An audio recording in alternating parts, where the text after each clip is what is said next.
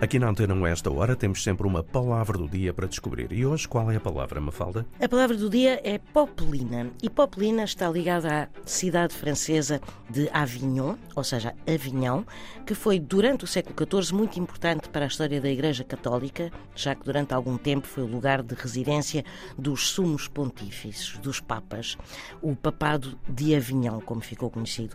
Ora, devido à permanência dos papas na cidade, começou-se a chamar ao tecido muito fino e lustroso de algodão usado na confecção da roupa interior dos papas, papalino, que em Provençal remetia para relativo ao Papa.